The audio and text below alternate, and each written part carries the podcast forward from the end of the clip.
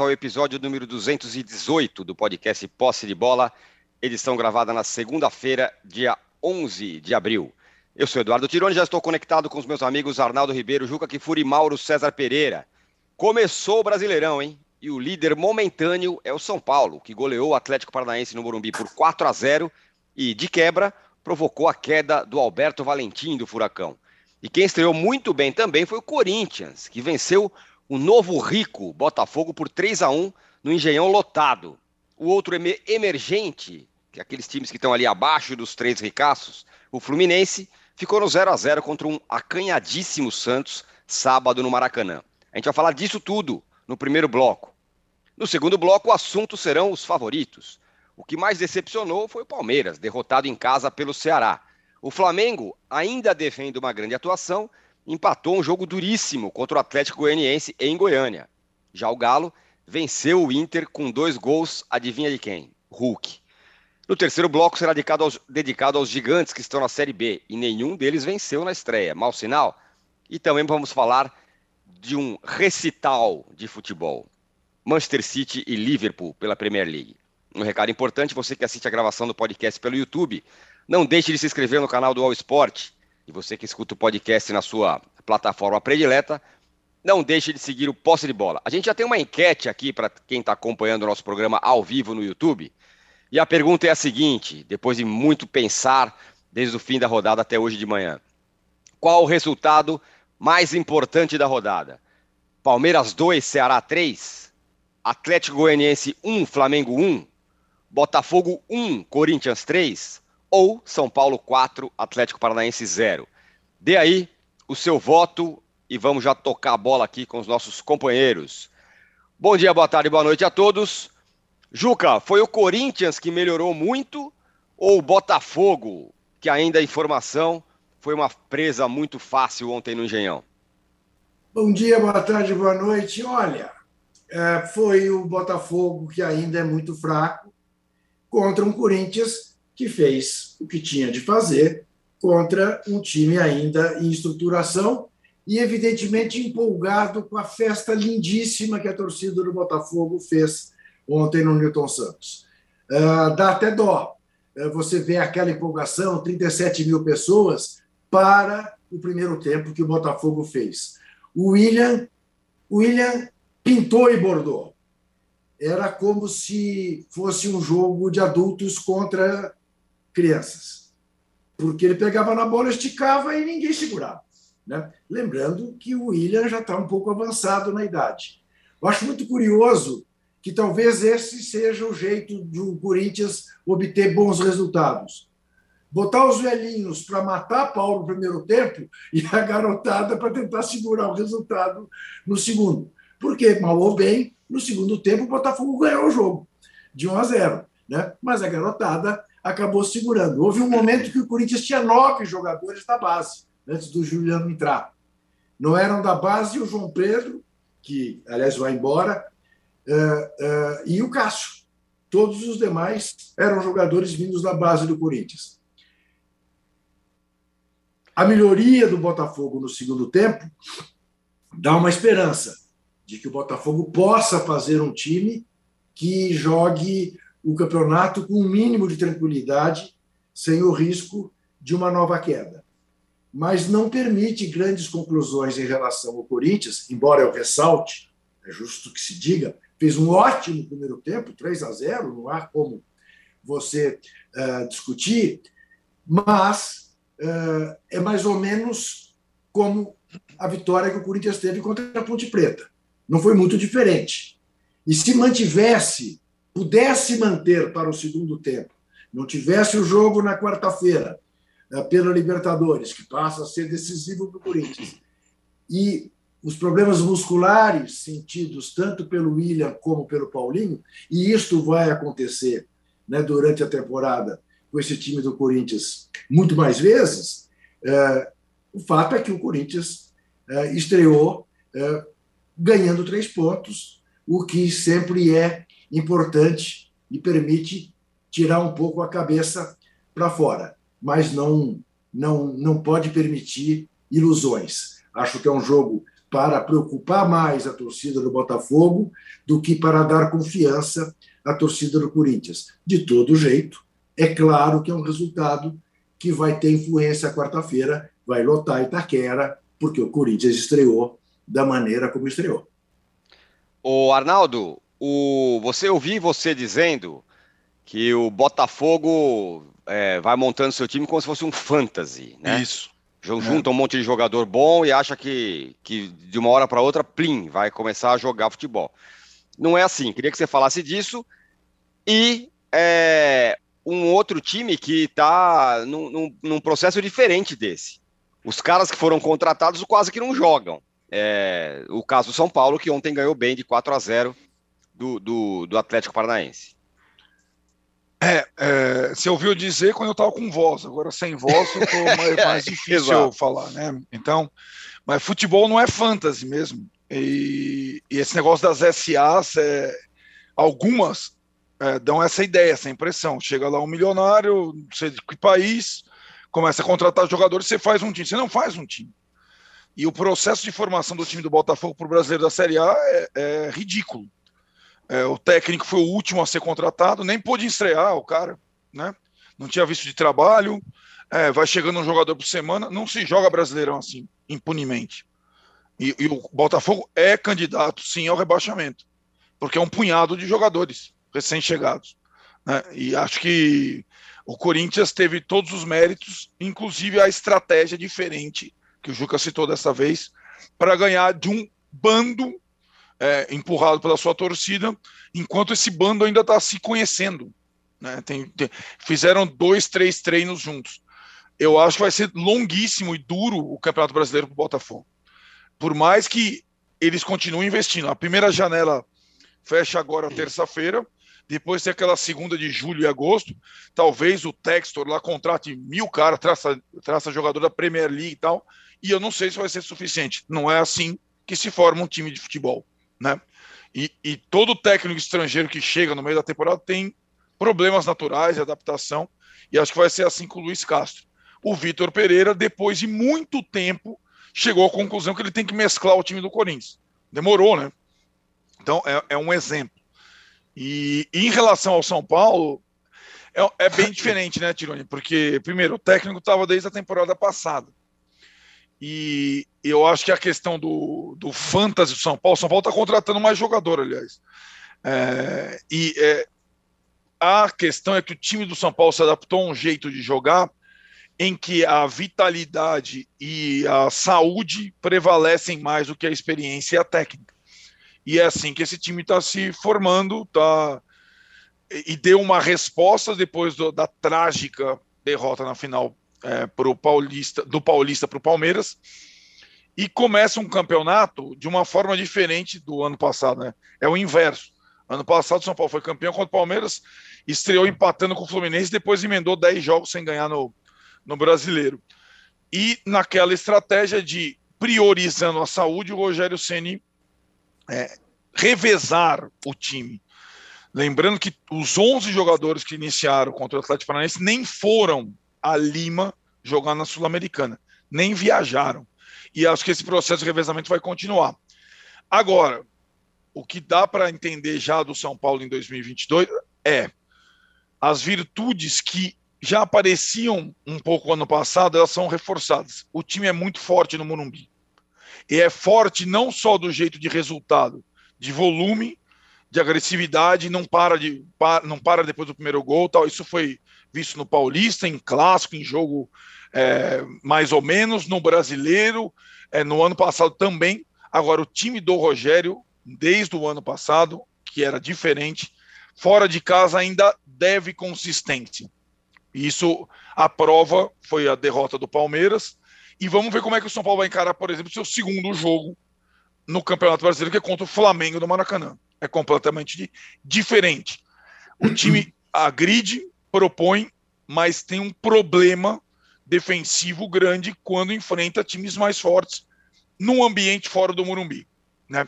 E acho que esse esse teste vai acontecer a partir do Flamengo, porque Flamengo, é, Juventude Copa do Brasil, Bragantino, Bragança Paulista, o Wilstermann Sul-Americana. São quatro jogos fora do Morumbi. Se o São Paulo voltar daqui a 15 dias com um rendimento invicto, entre aspas, nas três competições, ele dá uma largada boa na temporada nas três frentes. Mas tem que aprender a jogar fora de casa. O time propositivo e tudo mais em casa não funcionou até agora bem fora de casa. Poucas vezes desde que o Rogério Senna assumiu. Muito bem. O Mauro, no outro jogo, no jogo do sábado, o Fluminense finalizou 75 vezes, mas não saiu do 0 a 0 contra um Santos que chutou três vezes no gol do Fluminense durante o jogo. Muito pouco para o Santos e o Fluminense acaba que larga com uma. Poderia ter vencido né, na estreia, mas ficou no empate. Como é que joga o Fluminense, por exemplo? Como jogou contra o Flamengo a primeira partida da final? É quando isso. não havia vantagem para nenhum lado. Não chutou nenhuma bola no gol até o Léo Pereira cometer aquele erro Léo Pereirístico, né? E aí o Cano marcou 1 a 0 Aí na sequência marcou 2 a 0 com esse Flamengo bagunçado é, das finais do Carioca, é, é, novamente cometendo erro, erro do Arão e tudo mais. O Arão, Arão, Arão volta em alta velocidade, né? para tentar impedir o gol. Esse vídeo viralizou, uma coisa fantástica. Parecia o Leclerc lá com a Ferrari, o, o William Arão naquele jogo. Então, assim, o Fluminense usa dessa arma, gente. O Abel Braga está tá careca de usar dessa arma. Além de falar coisas profundas nas suas manifestações públicas, né? como a semana passada, quase um pensador, né? um filósofo do futebol, um homem fantástico, genial, amigo de tanta gente, né? Vocês viram o que ele falou semana passada. Ele monta os times dele, os times dele assim. E aí, aquela história, em algum momento você vai ter que assumir o jogo, porque o seu adversário se considera inferior é, pelo elenco, pelo início do trabalho, técnico recém-chegado, no caso, e faz a mesma coisa. Foi o que o Santos fez. O que eu acho interessante do Santos é que o Carilli faria a mesma coisa. Né? Então, é, nada contra o técnico que chegou, talvez faça até um ótimo trabalho, mas os, alguns dos motivos que se falava mal do Carilli no Santos, não, o Carilli não dá, é o DNA ofensivo. O Santos não tem condições de jogar com DNA ofensivo nenhum num cenário como esse. O Fluminense tem jogadores melhores, tem um time melhor hoje do que o Santos, e aí os papéis acabam se modificando. No caso, o papel tricolor, né? ele tem que jogar tendo que assumir o jogo, pressionar, ir para cima, finaliza muitas vezes, e acaba não acontecendo nada é, parecido com aqueles jogos do Fluminense do Fernando Diniz, lembra? Que também criava um caminhão de gols, só que o time do Fernando Diniz sempre queria ser protagonista do jogo tendo a bola. O time do, do Abel Braga ele não tem esse interesse, mas o jogo às vezes o obriga a fazê-lo, e aí acaba não conseguindo é, é, muito sucesso. Eu acho que há um, um, risco muito grande vivido pelo Fluminense, que é usar as finais do Carioca como régua, pensando, vencemos esse forte Flamengo. Não, venceram esse forte, entre aspas, no papel, o Flamengo desse momento não é forte. O Flamengo, nesse momento, é um time em crise. Agora até menos, né? mas era na, na final. Não é o, o Flamengo do, do, papel transformado num time consistente, né? um time realmente desafiador. E isso pode dar uma sensação. Se, eu acho que tem muita gente superestimando o Fluminense. É, como se fosse. Vi matéria essa semana, como se. Eu acho que não, não, não é isso tudo. É, especialmente pela dificuldade que deverá ter em jogos como esse. Né? O Santos foi bom, o Santos foi lá para trazer um ponto, conseguiu um ponto do Rio de Janeiro, no começo de campeonato, é, é importante que o Santos tenha noção do quão modesto tem que ser, tem que ser as suas pretensões iniciais no campeonato. Se o Bustos fizer um trabalho fantástico e o Santos amanhã tiver um padrão de jogo avançado, o time evoluir, tá, é outra coisa. Queria falar rapidamente do Botafogo. Tenho alertado isso já há algum tempo. Essa coisa toda que o Arnaldo falou aí. É muita festa muito desconectado da realidade. Eu até entendo que o torcedor tem essa reação por todo o sofrimento pelo qual passou nos anos recentes, com o rebaixamento, times horrorosos, mas uh, você olha o time do Botafogo, é, não é time para brigar lá em cima, salvo um trabalho do, do, sabe, do Luiz Castro assim, extraordinário, um trabalho padrão Voivoda, 2021, de tirar muito desses jogadores. São jogadores razoáveis, alguns absolutamente comuns, não é um elenco de grandes craques. E ontem o Botafogo, empolgado pela questão da torcida, tentou fazer o jogo que não tinha que fazer. Quis marcar lá em cima e tal. Isso demanda tempo, trabalho, entrosamento. Não houve desse tempo, o cara chegou ontem. Aí. E para o Corinthians foi uma maravilha. Estrear contra esse Botafogo empolgadão, achando que tem time que não tem. Não tem. Isso é fato. Foi, foi ótimo. A liberdade que teve o William, o Saravia ali marcando a direita ali, muito, muito fácil, muito fácil. Encontrou muitas. Parecia que estava jogando, sei lá, pelo Chelsea, um jogo da Copa da Liga contra um daqueles times da terceira ou quarta divisão da, da, na Copa da Inglaterra. Estava muito fácil, o Botafogo não existia no primeiro tempo. E o primeiro gol tem erro do Patrick de Paula. O Paulinho desfila pelo gramado de uma intermediária até a área uh, do adversário sem ser incomodado. Você pode observar o vídeo. Ele, ele, inicia a jogada a partir da recuperação da bola pelo corpo. Ele vai, ele, ele desfila, ele trota estilo William Arão. Vai trotando, trotando. E ninguém, ninguém encosta. Todo mundo sabe que o Paulinho dentro da área é um perigo. Ele chega na área, que ele finaliza bem. É o que ele faz melhor, né? É, e chega na área sozinho. Belo gol, né? De primeira. Ninguém marca, ninguém, ninguém disputa, ninguém vai nada.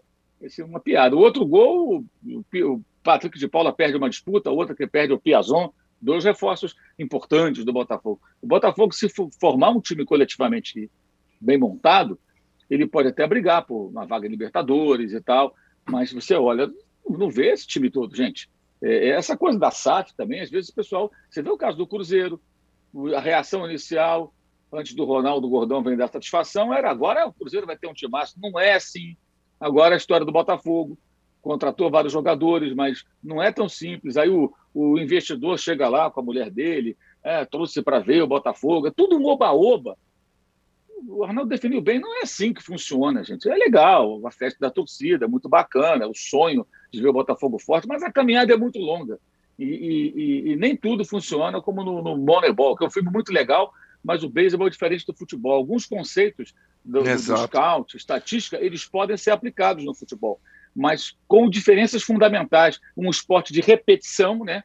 que é o beisebol, onde você vai realmente utilizar os números como uma base muito concreta avali para avaliação, e um outro esporte que é diferente, que é muito mais preso ao imponderável, é, é, o futebol é mais imprevisível, o, o, único esporte coletivo onde você tem a zebra muito presente. Você pode, isso que você falou aí do Santos e Fluminense, pode chutar 25, 30 vezes para o gol, o outro chutar duas vezes e ganhar o jogo. Em outros esportes isso não acontece. Então, o futebol ele tem diferenças. Eu acho importante saber usar os números, saber usar as estatísticas para você observar mercado, mas acho que vai além. Vai além. Aí eu vejo empolgação. Se tem Botafoguense empolgado, porque o lateral do Overhampton vai virar no meio do ano. Pô, legal. É, o cara joga na Premier League, mas é o que vai mudar o patamar? Não, não é o que vai mudar. O Marçal, não, não é o que vai mudar o patamar do Botafogo. Então são bons e razoáveis jogadores e se reunidos por um bom técnico após um determinado período de trabalho, no meio do campeonato, com pouco tempo aí de trabalho, de intervalo entre um jogo e outro, né? É, pode virar uma boa equipe, mas está muito distante disso. O Corinthians também não pode se iludir. Teve o adversário ideal para esse momento, que foi enfrentar esse Botafogo tentando se arrumar. O, o, o jogo importante do Corinthians é quarta-feira, como diria o outro. É quarta-feira. Né? É. Contra o Deportivo Cali do Dudamel, que já ganhou do Boca, um dos piores times do campeonato é, colombiano, mas ganhou na primeira rodada e o próprio técnico, que te falou semana passada aqui, o próprio técnico, o Vitor Pereira, já falou, ó, tem que ganhar quarta-feira. Não existe, não existe outra, outra hipótese para o Corinthians. É, é, vencer o jogo de qualquer maneira. E deve ser mais difícil, eu imagino. Acho que vai, deverá ser um time que vai jogar mais, é, mais de acordo com o adversário e com, com o cenário. Não vai se abrir como o Botafogo se abriu achando que era já um time poderoso e consistente, o que não é, nem sei se será nesse ano. É, esse jogo do, da quarta-feira, Juca, é, resta saber como o Corinthians vai se preparar, até do ponto de vista de escalação, né? Será que vai conseguir jogar com todo mundo que jogou agora? Vai colocar mais moleque? O Vitor Pereira vai ter que se. vai ter que ir meio moldando o elenco, né? Ah, é claro, o Corinthians tem. É, essa é a fórmula. Vai ter que mesclar, porque. E você sempre terá uma incógnita antes dos jogos do Corinthians. É, será que ninguém teve um problema muscular no treino, porque o Corinthians é um time de veteranos. E isto cobra um preço, ainda mais nesse calendário, que não dá folga. Você Fora os métodos semana... diferentes, né, Juca? Os claro. métodos de preparação são diferentes, tal, né? Claro.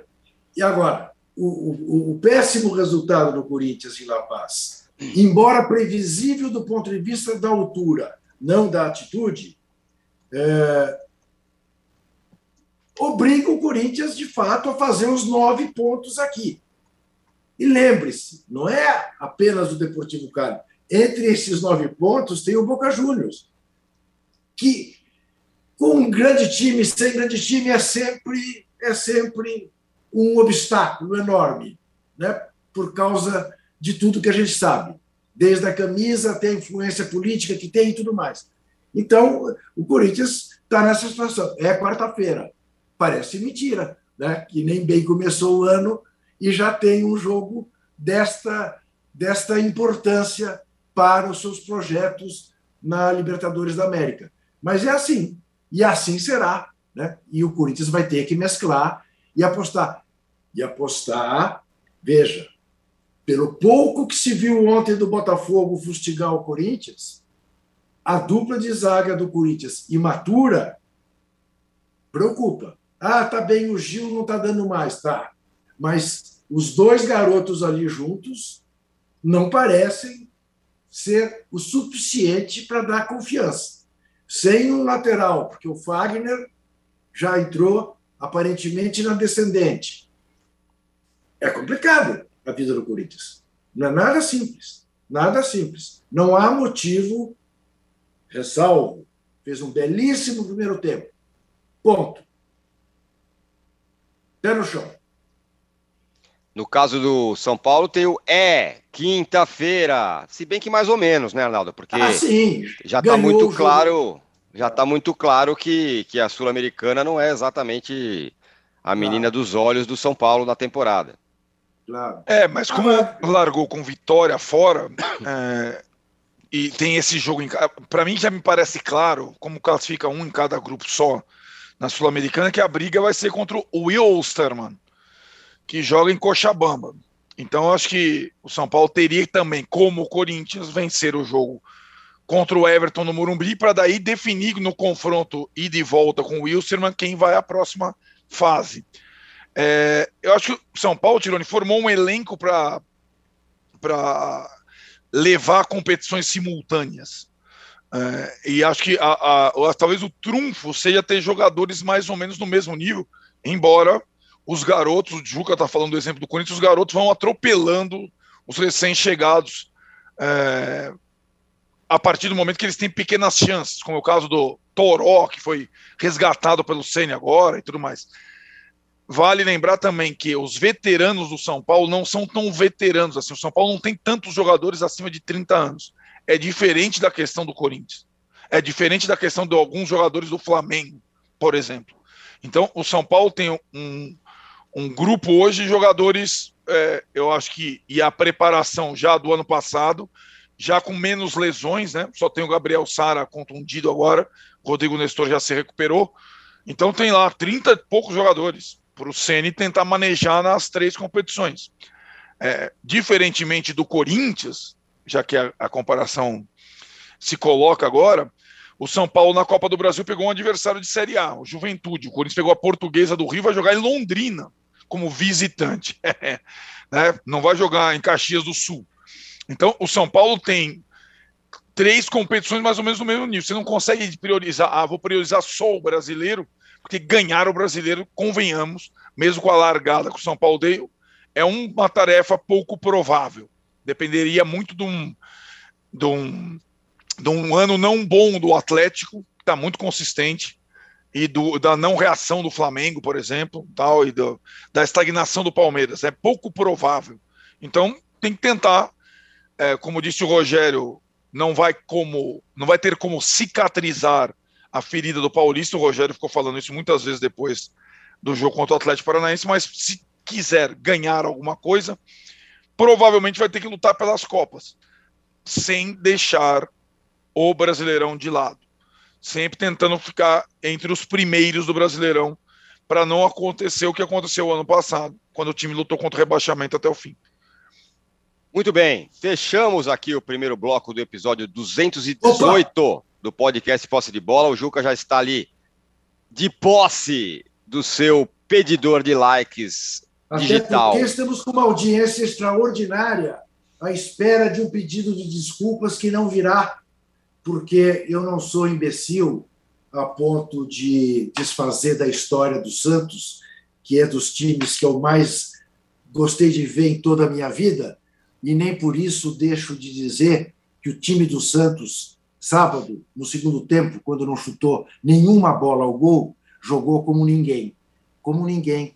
Exatamente foi isso que eu disse. Quem não entendeu, não quer entender, leva ao pé da letra, vá para a escola, estude, entenda o que é uma ironia e não espere que eu peça desculpas pelo que rigorosamente eu não fiz. Ok? Se há alguém que respeita a história do Santos, há muitos, mas eu, eu respeito demais. Torci pelo Santos como nenhum, de, os mesmos, aliás, que defenderam o Robinho. É o mesmo tipo de gente que defendeu a contratação do Robinho, é esta gente que está atacando. E eu quero dizer o seguinte: estou muito feliz com a repercussão, porque vi diversas manifestações de clubes solidários ao Santos, com o mesmo texto. Parece a Igreja Universal do Reino de Deus quando processa jornalistas, com o mesmo texto. E, olha, se isto favorecer a formação da Liga de Clubes, bendita hora que eu chamei o Santos de Ninguém Futebol Clube. Muito obrigado. Até já. Deem likes. Muitos likes. A audiência está supimpa. Nos deem likes aí. É, a gente vai para o segundo bloco. Só quero é, complementar o que o Juca falou. Primeiro, é, tem uma mensagem aqui do Anderson Valério. Não faça isso, Anderson. Porque isso, além de tudo, pode ser, pode ser processado por uma bobagem como essa que você falou. Esse é um ponto. E o segundo é por falar em desrespeito, acho que teve cartola do Santos que ao longo dos últimos 30 anos desrespeitou, ou eu diria mais, fez muito mais mal ao Santos do que o texto do Juca, viu? É, só, só o que o Santos revelou de jogadores nos últimos 30 anos e está na situação que está hoje, é para o torcedor do Santos olhar para dentro, não olhar para jornalista que, que escreve. E muito menos ameaçar né, veículos dizendo que não vai permitir a entrada de gente que não tem nada a ver. Quem é, escreveu é porque, fui eu. A responsabilidade porque isso é covardia, é né?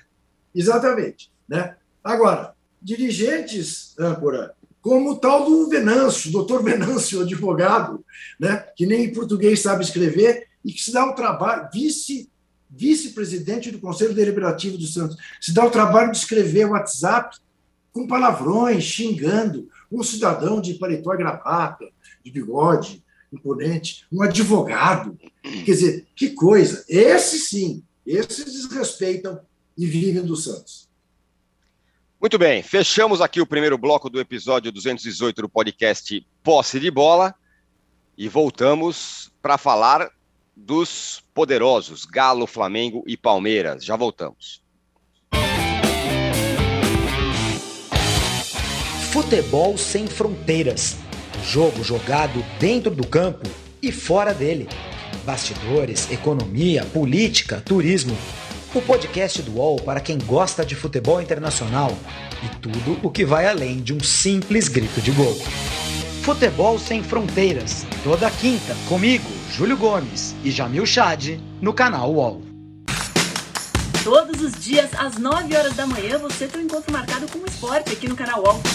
Às segundas e sextas-feiras tem o podcast Posse de Bola com o nosso timaço de comentaristas analisando as principais notícias do mercado. E aí, na terça, quarta e quinta, às nove da manhã, é comigo, Domitila Becker do All News Esporte, que traz as principais notícias do esporte no Brasil e no mundo. Prepare o seu cafezinho e eu te espero aqui no canal 11.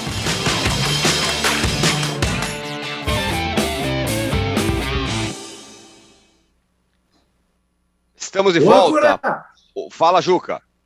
Não podemos deixar de parabenizar a Associação Portuguesa de Desportos, que subiu para a Série A1 do Campeonato Subiu para a Série A1 do Campeonato Paulista. Grande festa no Canindé, 13 mil pessoas. Muito legal. Gomes em peso. Em peso. Pô, eu, eu, fiquei, eu fiquei o dia inteiro no Instagram do Flávio Gomes vendo as fotos que ele postou. Muito legal. Foi, Parabéns à Lusa. Foi bonita a festa, pá. Foi muito bonita. Você sabe que eu sou um dos caras que mais adoro camisas de futebol. A camisa da Lusa, para mim, é uma ah, é das mais lindas é do futebol é brasileiro. É bem como o escudo, que eu acho lindo Sim. o escudo da portuguesa.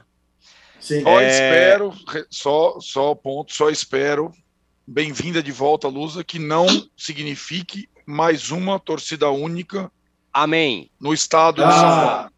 Muito então, bem colocado. Santos, Palmeiras, Corinthians, São Paulo, ah, Portuguesa, Guarani e Ponte Preta, daqui a pouco não vai ter campeonato, né? Exatamente. Campeonato da torcida 1. Ótima lembrança, Arnaldo, muito bom. Muito bem, estamos de volta aqui para o segundo bloco do podcast Posse de Bola. É, e a gente vai falar dos poderosos agora. Ô, Mauro, se fosse em outro momento do Flamengo, se o Flamengo, sei lá, tivesse sido campeão carioca, se as coisas estivessem mais ajeitadas, não sei o quê, não tivesse a invasão que teve lá de torcida um dia antes, um empate contra o Atlético Goianiense, que é um time duro, fora de casa, não seria um resultado aceitável, mas do jeito que foi, parece que nada serve. Para Flamimimi, para os histéricos e, como diz Lúcio de Castro, em busca de um holofote em plena decadência, né, é, nada serve.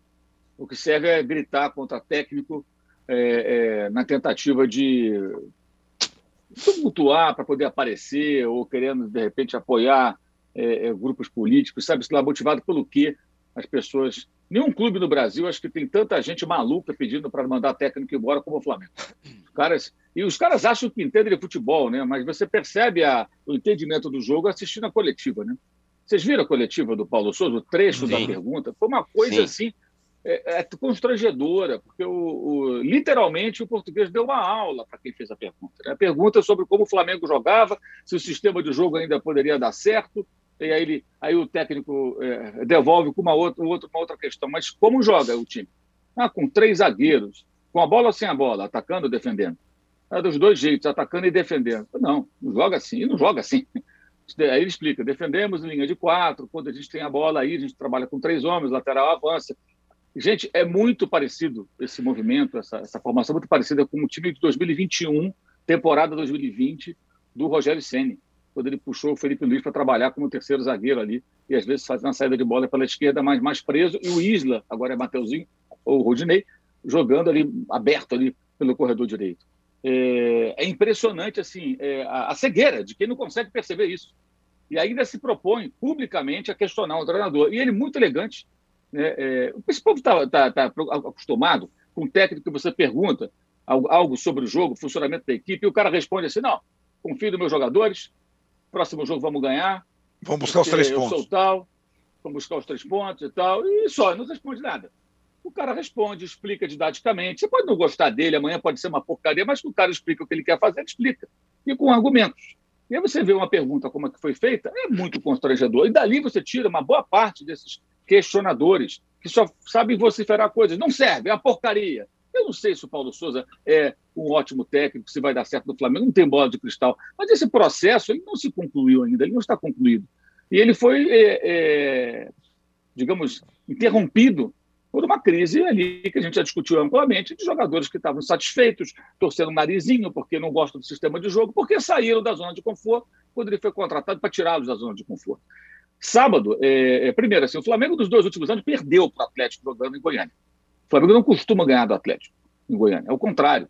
Né? E é uma equipe competitiva, uma equipe que, mais modesta, claro, mas é um time que é, é, tem suas qualidades né? e compete bastante.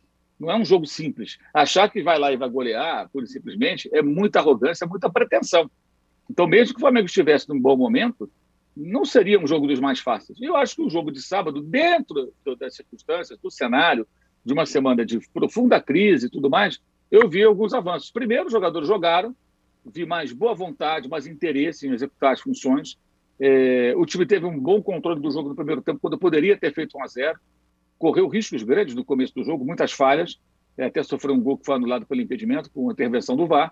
Depois teve muito próximo de fazer 1 a 0 e cometeu muitos erros defensivos, também com uma defesa toda remendada, cinco zagueiros fora de combate. Porque hoje o Felipe Luiz joga também na primeira linha, né? Então, Felipe Luiz, Fabrício Bruno, Pablo, que nem estreou, o Gustavo Henrique se machucou instantes antes da partida, o Rodrigo Caio. Então, são cinco jogadores que atuam ali naquela função ali, e aí o Arão teve que ser recuado.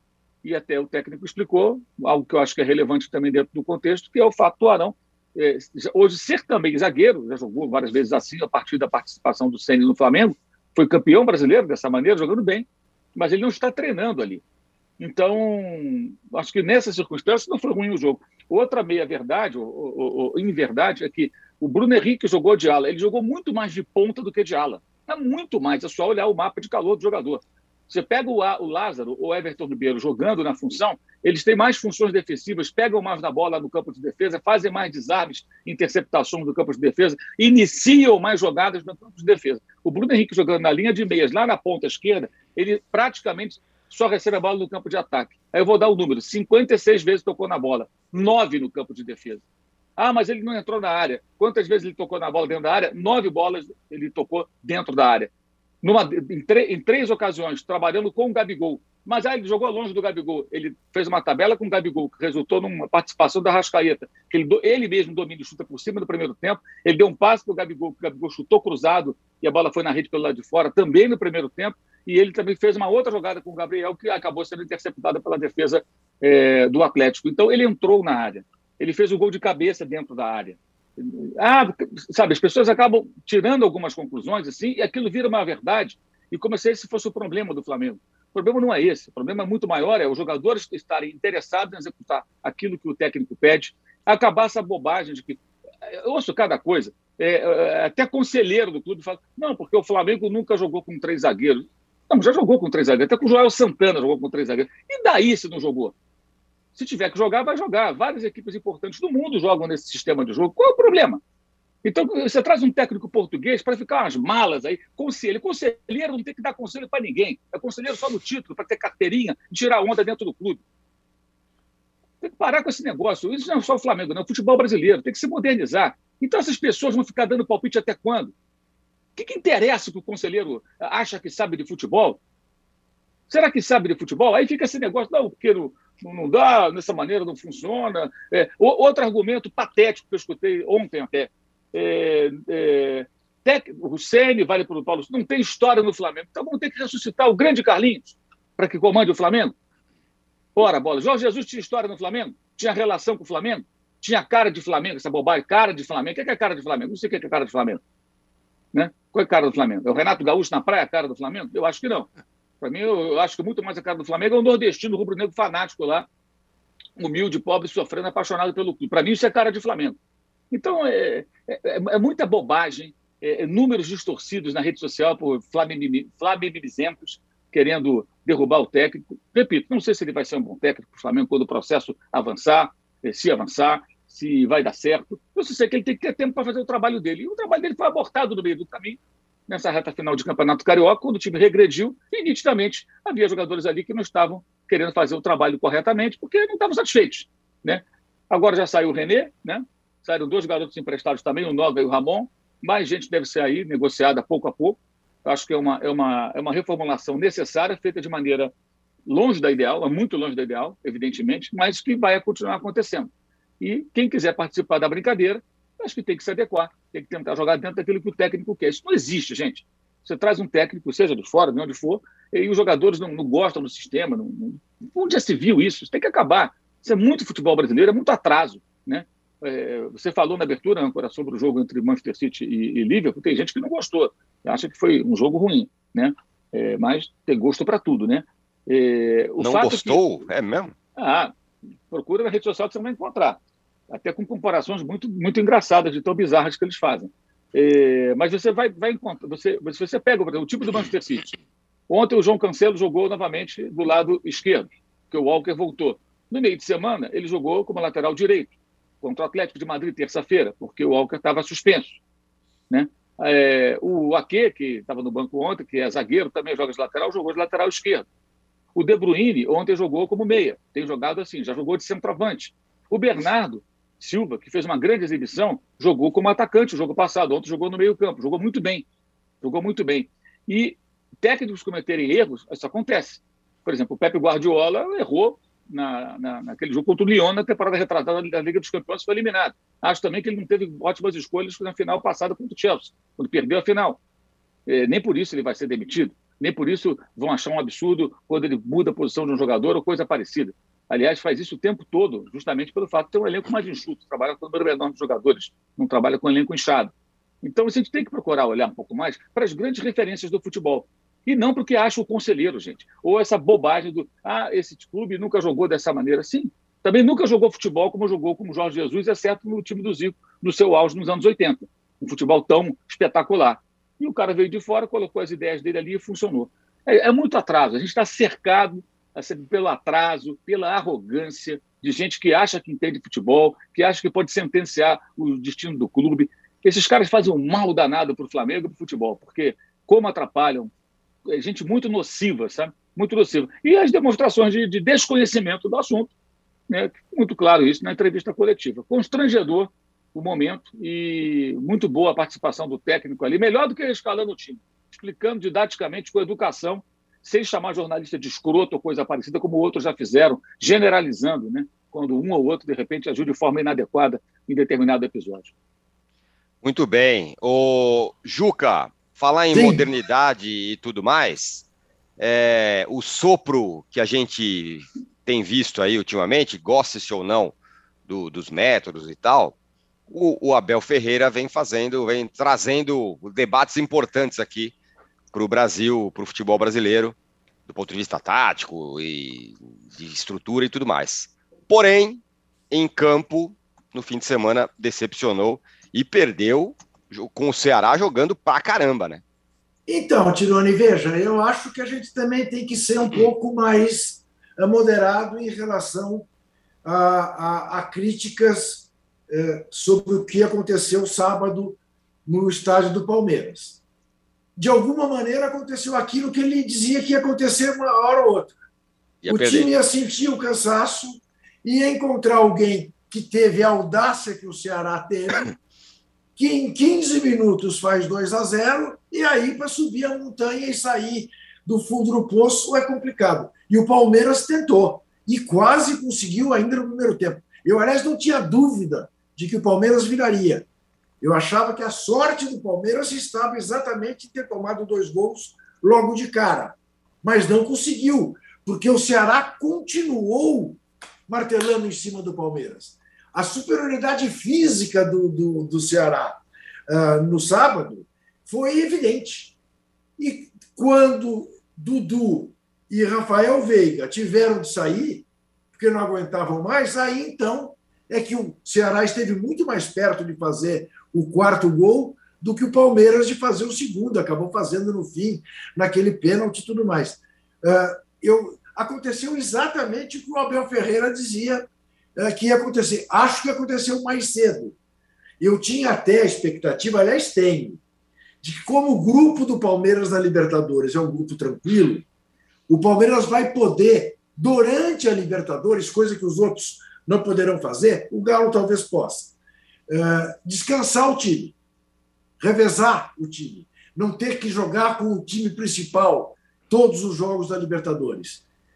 Mas Brasileirão, estreia, um time visitante, disposto a fazer história. Palmeiras, Atlético e Flamengo são os times a serem batidos. Bateram no Palmeiras. Bateram no Palmeiras. Não, não me decepcionou a atuação do Palmeiras.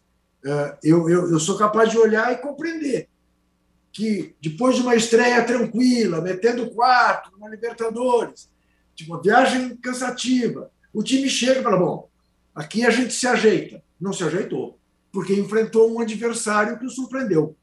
Provavelmente achou que ia encontrar o time do Dorival fechado e nada. Encontrou um time que foi para frente, que foi para cima, com o Speed Mendonça numa noite inspiradíssima e derrotou o Palmeiras. Não, não vejo motivos de maiores críticas e de preocupação em relação especificamente esse jogo. Preocupação, sim, com o desgaste de um time que fez tudo para chegar a 100% no Mundial e que vai pagar esse preço. Com um elenco razoavelmente curto, se você comparar com o elenco que o Galo tem, que é um elenco que substitui peças sem descer de patamar. O Palmeiras não tem isso. É, o Alisson Costa aqui manda mensagem fala: respondendo à enquete, esse pontinho que o Flamengo, mesmo em crise, arrancou em Goiânia pode ser decisivo no final. O rubro-negro está a apenas dois pontos do líder e só depende de si mesmo, diz aqui o Alisson Costa. Mas também estamos só na primeira rodada. Agora, Arnaldo, é... sério, do trio Ricaço, Palmeiras, Galo e Flamengo, tem todas essas questões, né? O Flamengo se acertando, o Palmeiras cansado, como você mesmo disse, que o, Flamengo, que o Palmeiras talvez não tenha elenco é, para a briga, e o Galo com o Hulk versão 2021, né? Fazendo o gol de tudo que é jeito de novo. É, o Galo dos três, né? É o que tinha o time mais pronto, não perdeu ninguém, voltou o Júnior Alonso. É... Então eu acho que além de tudo tem o melhor jogador do Brasil hoje né? é, já foi da temporada passada e tem um elenco mais forte do que e mais equilibrado do que o Palmeiras e do que o Flamengo. E não mudou a ideia de jogar como mudou o Flamengo, está tentando mudar o Flamengo. Então tem várias vantagens na largada, além de não ter se desgastado tanto no início da temporada com o Mineiro. O Juca falou: o preço que o Palmeiras está pagando pelo início da temporada era previsível. O Palmeiras jogaria o Mundial e provavelmente decidiria o Paulista. O elenco do Palmeiras não suporta esse calendário, essa maratona. Isso está claro. O Palmeiras tem que se reforçar. Se você pegar os 50 inscritos do Palmeiras na Libertadores, você vai ter uma surpresa. Você não vai conhecer 25 dos caras, ou mais. Todo mundo da base. Gente que nem estreou no profissional ainda. Praticamente. Então, o Palmeiras precisa se reforçar Sim. Tem uma janela que fecha agora terça. Os movimentos em relação a reforços nessa primeira janela são discretos. O Palmeiras não aguenta, não suporta correr atrás, por exemplo, do Atlético nas três frentes que vem por aí. Não dá. Não tem time para isso. Não tem elenco para isso. E acho que é, essa situação já estava meio colocada, mesmo com a euforia do título paulista, aquela vitória espetacular sobre o São Paulo. Estava ali colocado o time titular é muito bom. Na final, o time tinha perdido dois jogadores por lesão. Na primeira partida da final, o Danilo não jogou e o nível foi outro. Então, tem essas questões. É a, temporada do Palmeiras não é só estadual. Né? É, e não é só Libertadores. Você não pode só jogar pensando, por mais que você detenha os atalhos da competição e seja o atual bicampeão, só pensando na Libertadores, porque a, a possibilidade de você ter uma, um insucesso é grande. É, é, são jogos eliminatórios e tal. E, de novo, se coloca para o Palmeiras e para o Abel especificamente a questão do Brasileirão maratona pontos corridos. E o, o, e o Juca falou do revezamento, o Palmeiras e o Abel fizeram isso, de certa forma, nessa semana. Jogou o time titular contra o Ceará e o time titular perdeu. Então, eu, eu acho que a questão agora para o Palmeiras, se não conseguir se reforçar até terça-feira, pelo menos com um jogador, dois jogadores, só vai ter essa oportunidade em julho e agosto. E aí talvez seja tarde demais em relação a Brasileirão. Não em relação a Libertadores. O grupo é fácil. Não em relação à Copa do Brasil. Juazeirense não assusta. Agora, em relação ao brasileiro, pode ser tarde demais. São muitas rodadas até julho. Né? É, então, eu acho que o, o Palmeiras tem essa questão, principalmente comparando ao Atlético. E, olha, Tirone, só para você ter uma olhada, gosto de tabela, né? Palmeiras joga agora contra o Goiás fora de casa. Goiás tomou um cacete do Curitiba na largada. É um dos times mais fracos da Série A. Beleza. Isso é no domingo. Na quarta-feira é Flamengo no Rio de Janeiro. No domingo é o Corinthians. E não vai poder jogar no Allianz Parque. Tem show de novo não é do Maroon 5, mas o Palmeiras não poderá jogar no Allianz contra o Corinthians. Tentou inverter o mando, ofereceu para o Corinthians. Joga agora em casa e a gente joga no segundo turno. O Corinthians não aceitou, CBF não aceitou. Então, a sequência do Palmeiras no Brasileiro, depois do Goiás fora, é Flamengo fora e Corinthians em Araraquara, Barueri, sei lá o quê. Então não é simples. Ô, Arnaldão? Oi. Posso dar uma sugestão? Fala troca o xarope Caleri por Hulk. O xarope, xarope Valentim.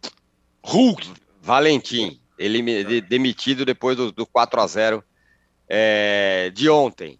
Só não quero. O, ó, só, só, não, Oi. Só não quero, em relação a Palmeiras e Atlético, sobretudo, é, fazer apologia do Hulk, Veiga, do Du para a Copa do Mundo Seleção. Não. Deixe esses jogadores em paz jogando no clubes deles. Eles não vão para a Copa do Mundo. Tá na Isso. reta final, porque vai ter um monte de data FIFA aí e vai ter jogador machucado e só falta inventar agora, agora, faltando é seis meses para a Copa, convocar esses caras. Deixe os caras quietos nos clubes dele. O Hulk, o Veiga, o Danilo, o Dudu. Deixe os caras nos clubes deles. E não convoca mais ninguém do Flamengo também, pelo amor de Deus. Fala, Naldo. Fala, Mauro. Não, só queria fazer uma observação. O, o Turco Mohamed e o Abel Ferreira eles mudaram seis jogadores cada um nas escalações iniciais dos jogos Isso. de meio de semana pela Libertadores e do fim de semana, que é absolutamente natural, é algo absolutamente normal. Não ouvi nenhum, não vi nenhum chilique por conta disso. Ah, mas o Turco venceu, sim, mas o Palmeiras perdeu em casa. Ninguém deu chilique. Porque vai ser assim. Mais do que nunca terá que ser assim. Então é bom que todas as pessoas que acompanham futebol entendam, se esforcem para compreender que é, o jogador sai no meio do jogo muitas vezes, o bom jogador, o ótimo jogador, porque você não aguenta mais correr, isso vai acontecer toda hora. É, os técnicos têm que rodar o elenco, de fato tem que rodar o elenco, e isso vai acontecer sempre. Os dois fizeram isso. Acho que esse é um ponto que também tem que entrar na avaliação do Palmeiras.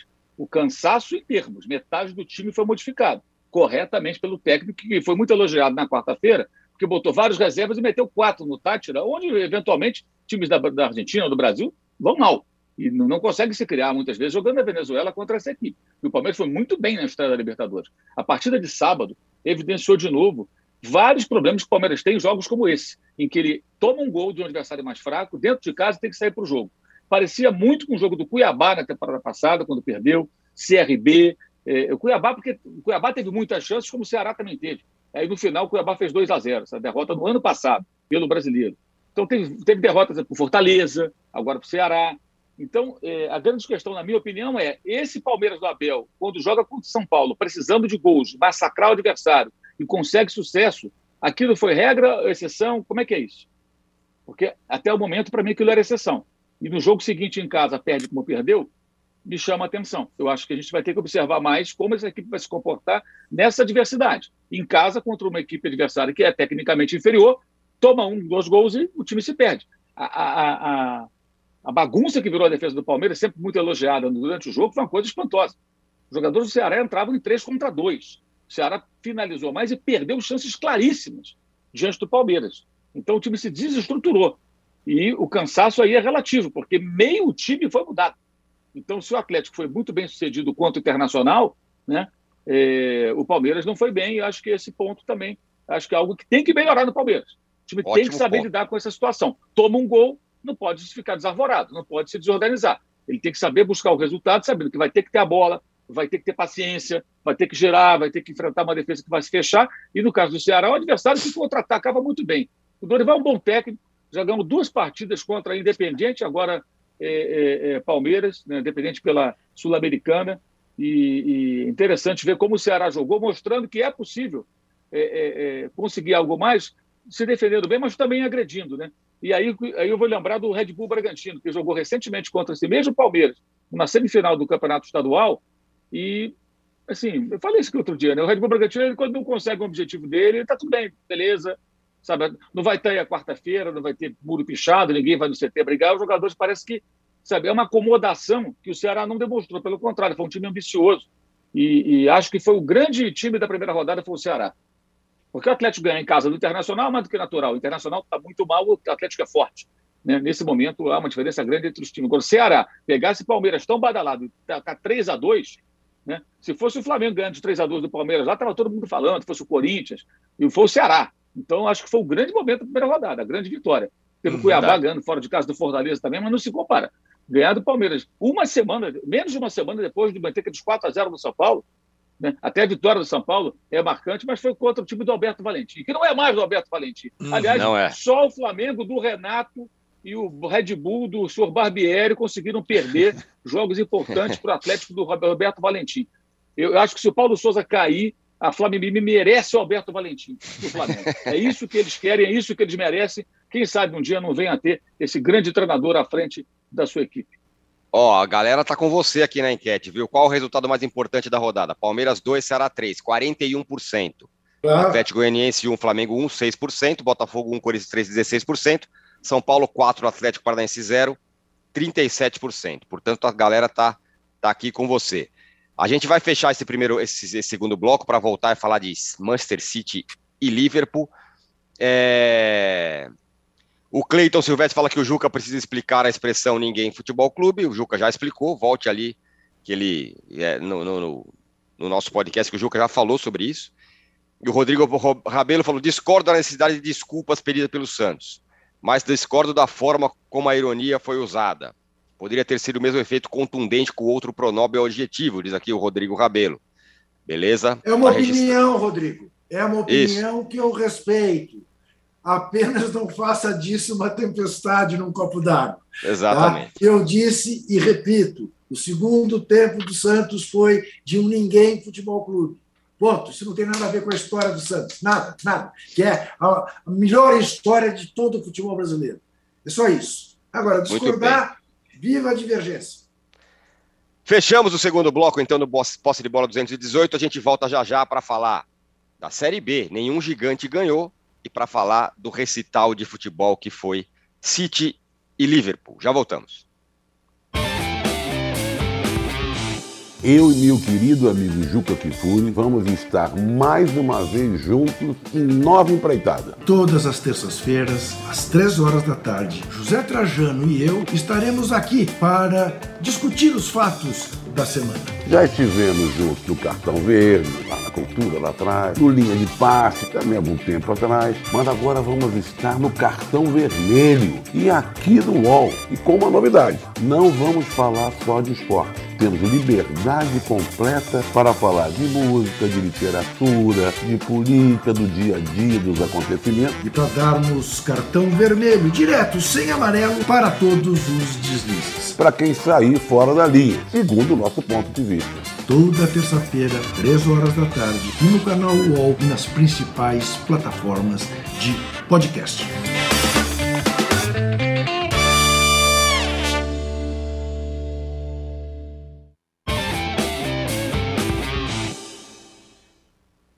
Estamos de volta para o terceiro bloco do podcast Posse de Bola 218. Nenhum gigante ganhou na Série B, Arnaldo. A travessia vai ser longa, hein? Discordo. O Bahia ganhou. É, é verdade. ganhou do Cruzeiro. Tem razão. Não, não, sim. É, porque que... teve clássico, já teve clássico, né? E acho que o, o, a grande vitória da, da largada da Série B foi a vitória do Bahia sobre o Cruzeiro 2 a 0 E é, dos outros, é, a gente teve a possibilidade grande do Grêmio vencer a ponte, perdeu o pênalti. O Vasco jogando em casa, lotado, São Januário saiu na frente do Vila Nova, tomou um empate, não conseguiu. Série B é difícil pra caramba.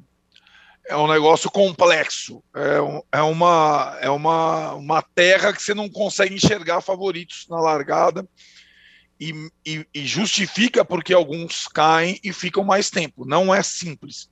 É muito equilíbrio e acho que os, os gigantes, os grandões vão ter grandes dificuldades no, no, campeonato.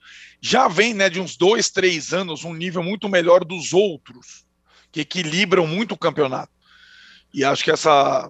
E, e destacar a presença maciça em São Januário, na Fonte Nova e tudo mais, a Série B promete. O, o Bahia, que acho que foi o grande vencedor da rodada, que lidera simbolicamente o campeonato nessa, nessa primeira rodada, é, vinha todo machucado, o Campeonato Baiano, Copa do Nordeste, mas começa o que interessa bem, vencendo o Cruzeiro por 2 a 0 e, e foi o destaque da, da, da primeira rodada. E, e, acho que, como quase todos eles, quase todos, são algumas exceções, caíram fora da Copa do Brasil já. Foi uma carnificina em relação aos times da Série B na Copa do Brasil. A disputa pelo campeonato em si vai ser muito, muito complexa. Vai ser. E acho que largar bem é sempre bom. E acho que quem fez isso, entre esses mais populares, foi o Bahia.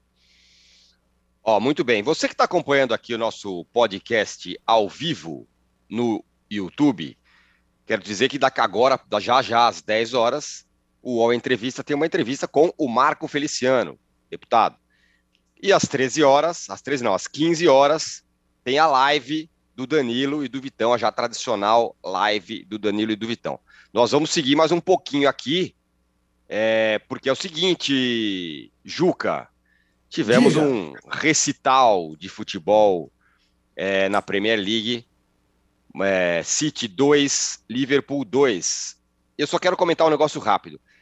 Além do jogo, do ponto de vista técnico, tático, que é um jogo que aí é chover no molhado, falar que esse jogo é melhor que os jogos daqui, porque tem um monte de jogador bom, porque tem técnico bom, porque tem gramado bom, porque tem tudo bom.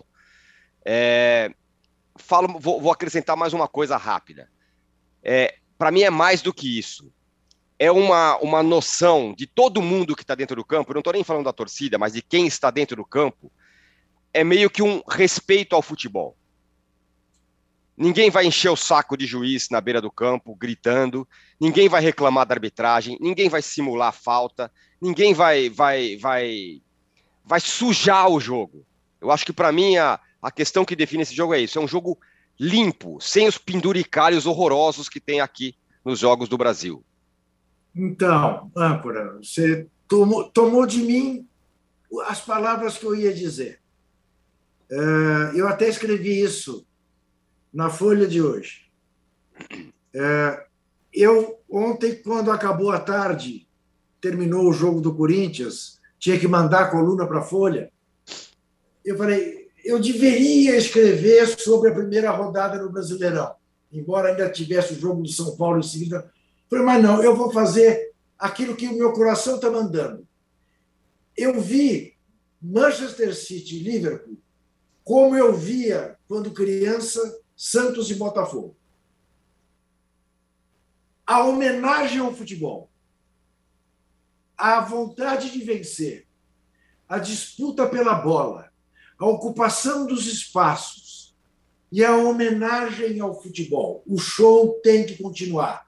Tem uma porção de gente nos vendo na TV, tem uma porção de gente aqui no estádio. Vamos jogar futebol.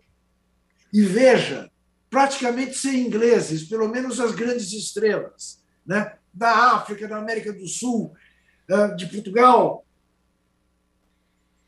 Homenagem permanente ao futebol. 100 minutos de futebol entre o tempo regulamentar e os acréscimos, como se fossem os três últimos minutos de um jogo da NBA.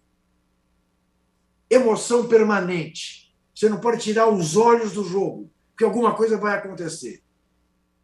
É dessas coisas que fazem uma criança olhar e falar: esse é o jogo, esse jogo é que eu quero seguir, seja o time que for. É isso, né, Mauro? É... Fora que na beira do campo, dois caras Sim. são muito diferentes dos outros, né, Mauro? É, assim, o jogo correspondeu às expectativas, né? Porque é um jogo onde você vê times que buscam ataque também se defendem, pressionam para recuperar a bola, bola, no campo de ataque, marcam muito forte, ou seja, é, jogam futebol. Ninguém entra com a proposta só de se defender ou de atacar de forma desorganizada, sem preocupações defensivas.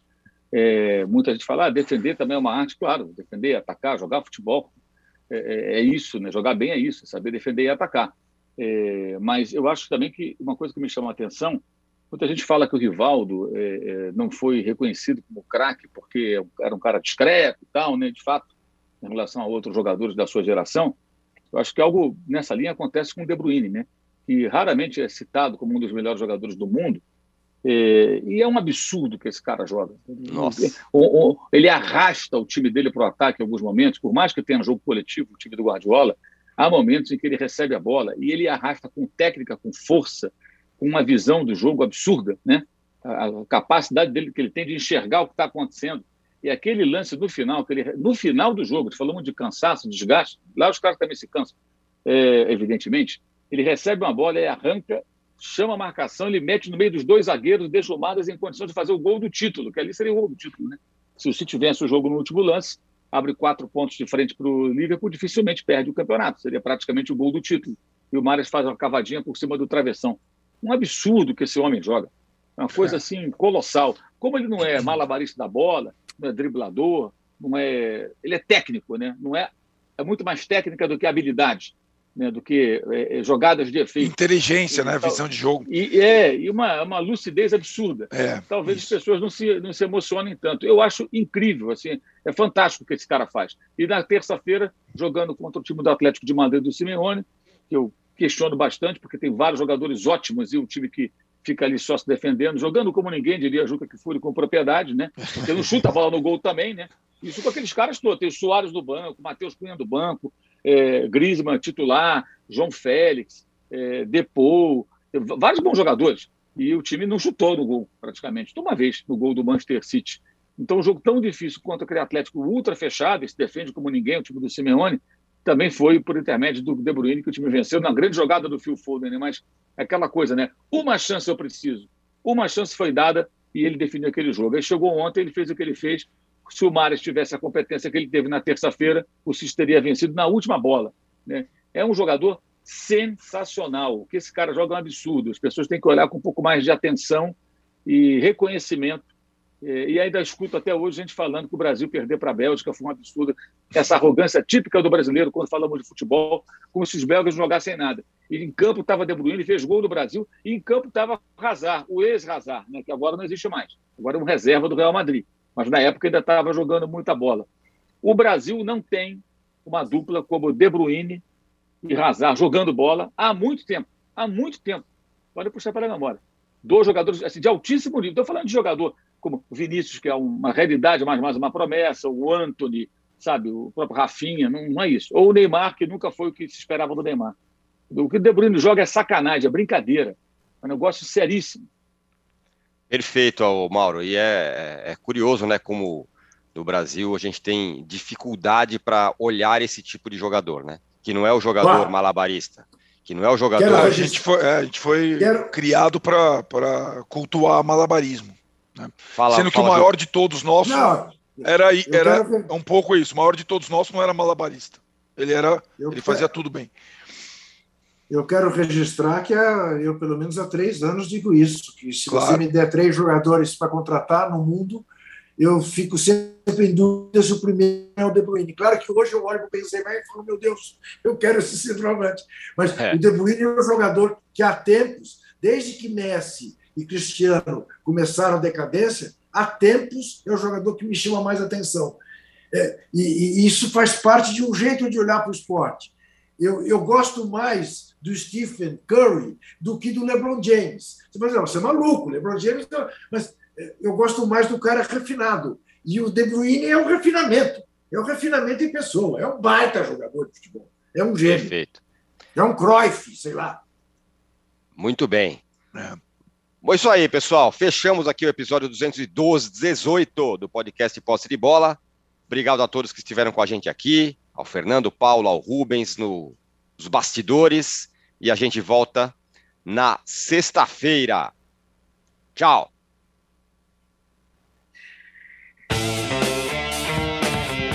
Você pode ouvir este e outros programas do UOL em uol.com.br/podcasts. Posse de bola tem pauta e edição de Arnaldo Ribeiro e Eduardo Tironi. Produção de Rubens Lisboa. Operação de ao vivo de Fernando Moretti e Paulo Camilo. Coordenação de Fabrício Venâncio e Juliana Carpanês. Os gerentes de conteúdo são Antônio Morei e Vinícius Mesquita. E o diretor de conteúdo é Murilo Garavello.